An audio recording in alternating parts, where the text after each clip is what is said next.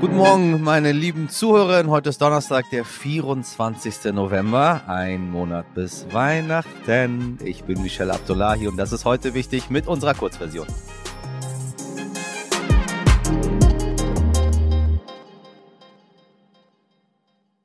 Zuerst das Wichtigste in aller Kürze. Im Nordwesten der Türkei hat es ein Erdbeben der Stärke 5,9 gegeben. Dabei wurden mehr als 70 Menschen verletzt, wie Innenminister Süleyman Soylu mitteilte. Das Epizentrum des Bebens lag in der Schwarzmeerprovinz Düzce. Selbst in der etwa 200 Kilometer entfernten 16 Millionen Metropole Istanbul und der türkischen Hauptstadt Ankara waren die Erdstöße gegen 4 Uhr morgens zu spüren. Laut Katastrophenschutzbehörde AFAD gab es mehr als 100 Nachbeben. Menschen übernachteten in Decken gehüllt auf öffentlichen Plätzen, wie auf Fernsehbildern zu sehen war. Und dann noch etwas, das uns vielleicht doch ein bisschen positiv stimmt. Die letzten Corona-Wellen sind ziemlich schnell an uns vorbeigegangen, sagt der Virologe Christian Drosten. Ja, den gibt es immer noch. Und aufgrund dieser raschen Abfolge haben wir ihm zufolge große Chancen, dass die Corona-Pandemie endlich zu Ende geht. Hm, komisch, dass die überall anders sonst schon zu Ende ist, außer hier bei uns. Ähm, Sie haben es mich schon oft sagen gehört, man hat oft sowieso den Eindruck, dass die Pandemie halt für viele vorbei ist. Andererseits wissen wir auch, dass Corona eben nicht einfach weg ist und viele sehr, sehr hart trifft. Dazu lege ich Ihnen nochmal unsere Long-Covid-Folge vom letzten Freitag ans Herz, die Nummer 407. Ob die Pandemie wirklich endet, hängt für Christian Drosten übrigens von der nächsten Variante ab. Aktuell nehmen zwei Omikron-Varianten Anlauf, sagt er, BF7 und BQ1 1. Letztere ist wieder eher eine Fluchtvariante, die dem Immunsystem von Geimpften und Genesenen besser entkommen kann. Die erste BF7 ist aber scheinbar der Omikron-Variante BA5 so ähnlich, dass der Großteil unserer Bevölkerung bereits immun dagegen ist. Und wenn sich die durchsetzt, liebe Leute, dann wird Corona vielleicht wirklich endemisch und die nächste Welle sanft. Oder wir sagen einfach, es ist vorbei. Und alle, die sich schützen müssen, schützen sich einfach. Punkt. Und der Rest macht, was er will. Aber naja, wir warten mal, was Herr Lauterbach dazu sagt. Das erste Spiel der deutschen Mannschaft gegen Japan lief ja gestern nicht ganz so berauschend. 1 zu 2 für Deutschland, falls Sie es verpasst haben. Aber generell spielt sich bei dieser WM sowieso mehr neben dem Spiel ab. So hat die DFB 11 doch noch ein Statement gesetzt. Oh, wow, was für ein Statement. Also ich hätte alle abreisen lassen und sich zu Hause in die Ecke setzen lassen, um sich zu schämen. Sie haben sich den Mund zugehalten. Wow, was für ein Zeichen. Wahnsinn.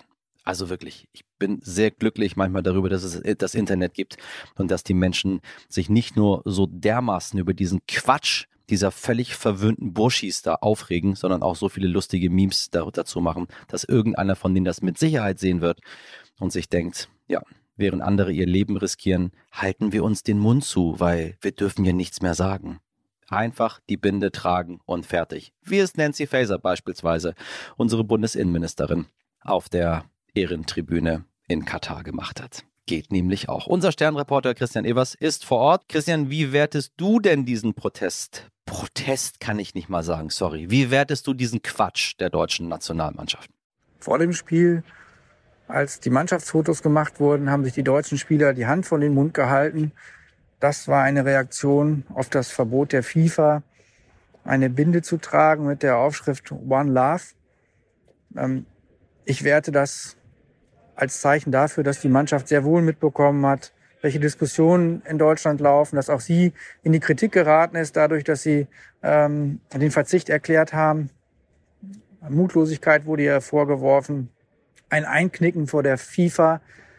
Und ich glaube, dass das ein zwar nicht so starkes Signal war, wie das Tragen der Binde gewesen wäre, aber immerhin zeigt es, dass die Mannschaft sensibel ist, dass sie sehr wohl mitbekommt, welche Diskussionen gerade in Deutschland um sie laufen. Christian, du warst beim Spiel Deutschland-Japan dabei und hast ja auch die Fans im Vorfeld beobachtet. Wie reagieren die Fans auf die deutsche Mannschaft vor Ort? Gibt es wegen der fehlenden One-Love-Binde weniger Rückhalt von ihnen? Mein Eindruck ist, dass die Diskussion die Fans nicht entfremdet hat von der Mannschaft.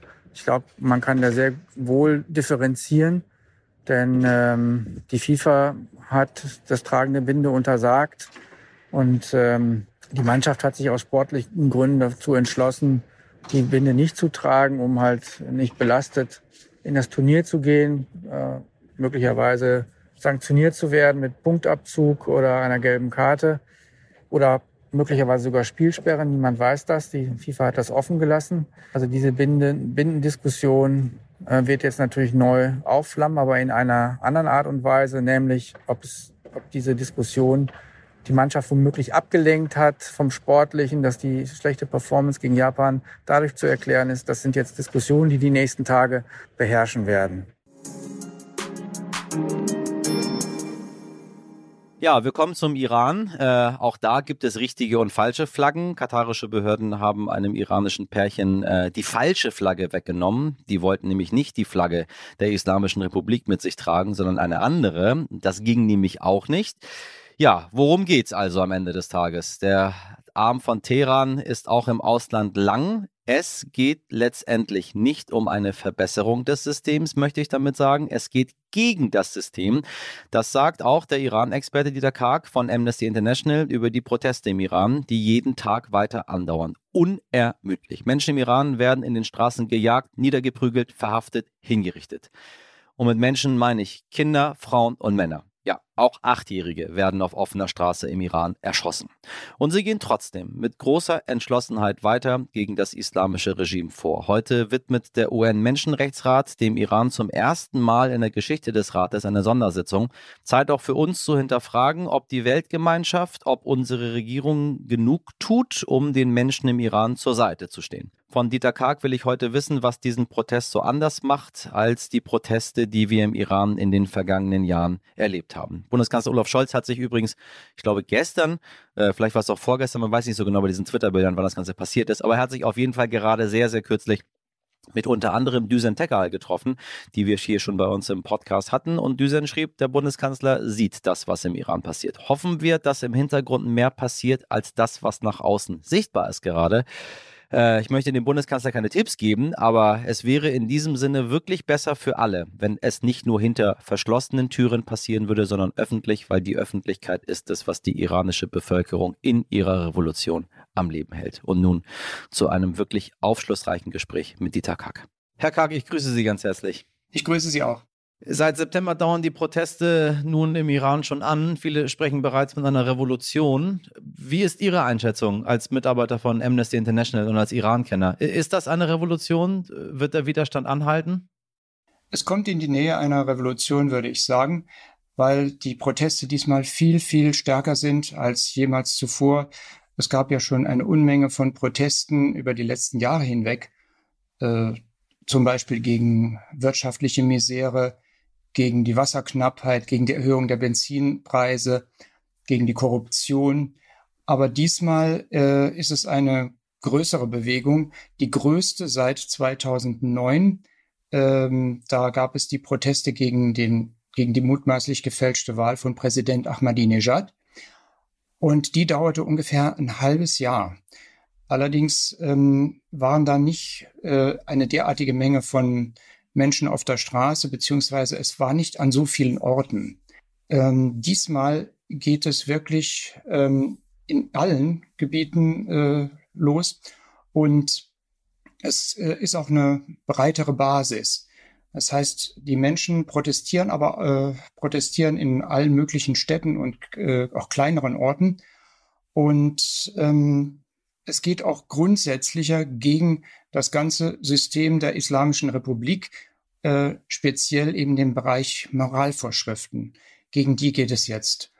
Und es geht also nicht nur um Verbesserungen des politischen Systems, sondern gegen äh, das System, also für seine Abschaffung.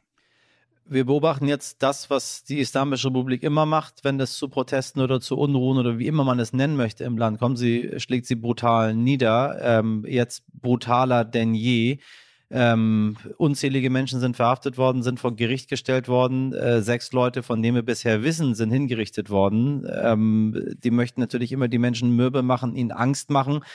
Ich habe ein bisschen den Eindruck, dass das nicht mehr gelingt. Es ist den Menschen egal. Wie ist Ihre Meinung dazu? Wie realistisch ist es, dass der Protest äh, dem standhalten wird? Es ist sehr schwer zu sagen, weil die Repressionen noch massiv sind.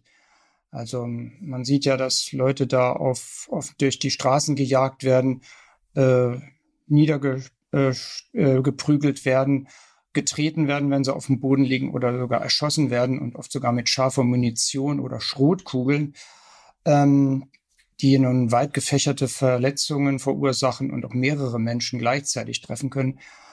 Ähm, es ist äh, schwer zu sagen, ob die Bevölkerung dem standhalten wird. Ähm, Andererseits, die Entschlossenheit scheint äh, sehr groß zu sein, wenn man sieht, dass die Leute sogar offen rebellieren gegen diese staatlichen Maßnahmen, indem sie sich die Kopftücher runterreißen, äh, verbrennen sogar, oder dass auch Schülerinnen und Schüler oder vor allen Dingen Schülerinnen zum Beispiel offen sich ihren Lehrern widersetzen. Das heißt, die äh, werden dann aufgefordert, äh, Magma Amerika zu singen oder zu, äh, zu rufen und sie rufen dann mal äh, Diktator. Ja. Also Tod Amerika ja. und sie rufen Tod dem Diktator. Also man sieht, wie entschlossen sie sind und wie vielfältig diese Bewegung ist. Es ist ganz schwer zu sagen, wie das ausgehen könnte. Das war es mit heute wichtig an diesem Donnerstag. Das ganze Interview mit dem Iran-Experten Dieter Karg hören Sie in unserer Vollversion, was ich Ihnen wirklich ans Herz legen möchte, auch im Sinne der Proteste der Revolution im Iran für die Menschen, die dort tagtäglich immer noch hingerichtet werden. Klicken Sie gerne mal drauf. Die ist übrigens auch in der neuen RTL Plus Musik App abrufbar. Da können Sie auch den einen oder anderen neuen Podcast entdecken. Heute wichtig at stern.de ist die Adresse für Ihre Anregung, Kritik oder auch Lob. Wir freuen uns über alle Ihre E-Mails. Außerdem können Sie weiterhin auch bei unserer zehnminütigen Umfrage zu unserem Podcast heute wichtig teilnehmen. Das würde uns sehr weiterhelfen, um uns zu verbessern. Den Link finden Sie unter podcast-umfrage.de slash news. Finden Sie auch in der Folgenbeschreibung. Haben Sie einen schönen Donnerstag, machen Sie was draus. Bis morgen, Ihr Michel Abdullahi.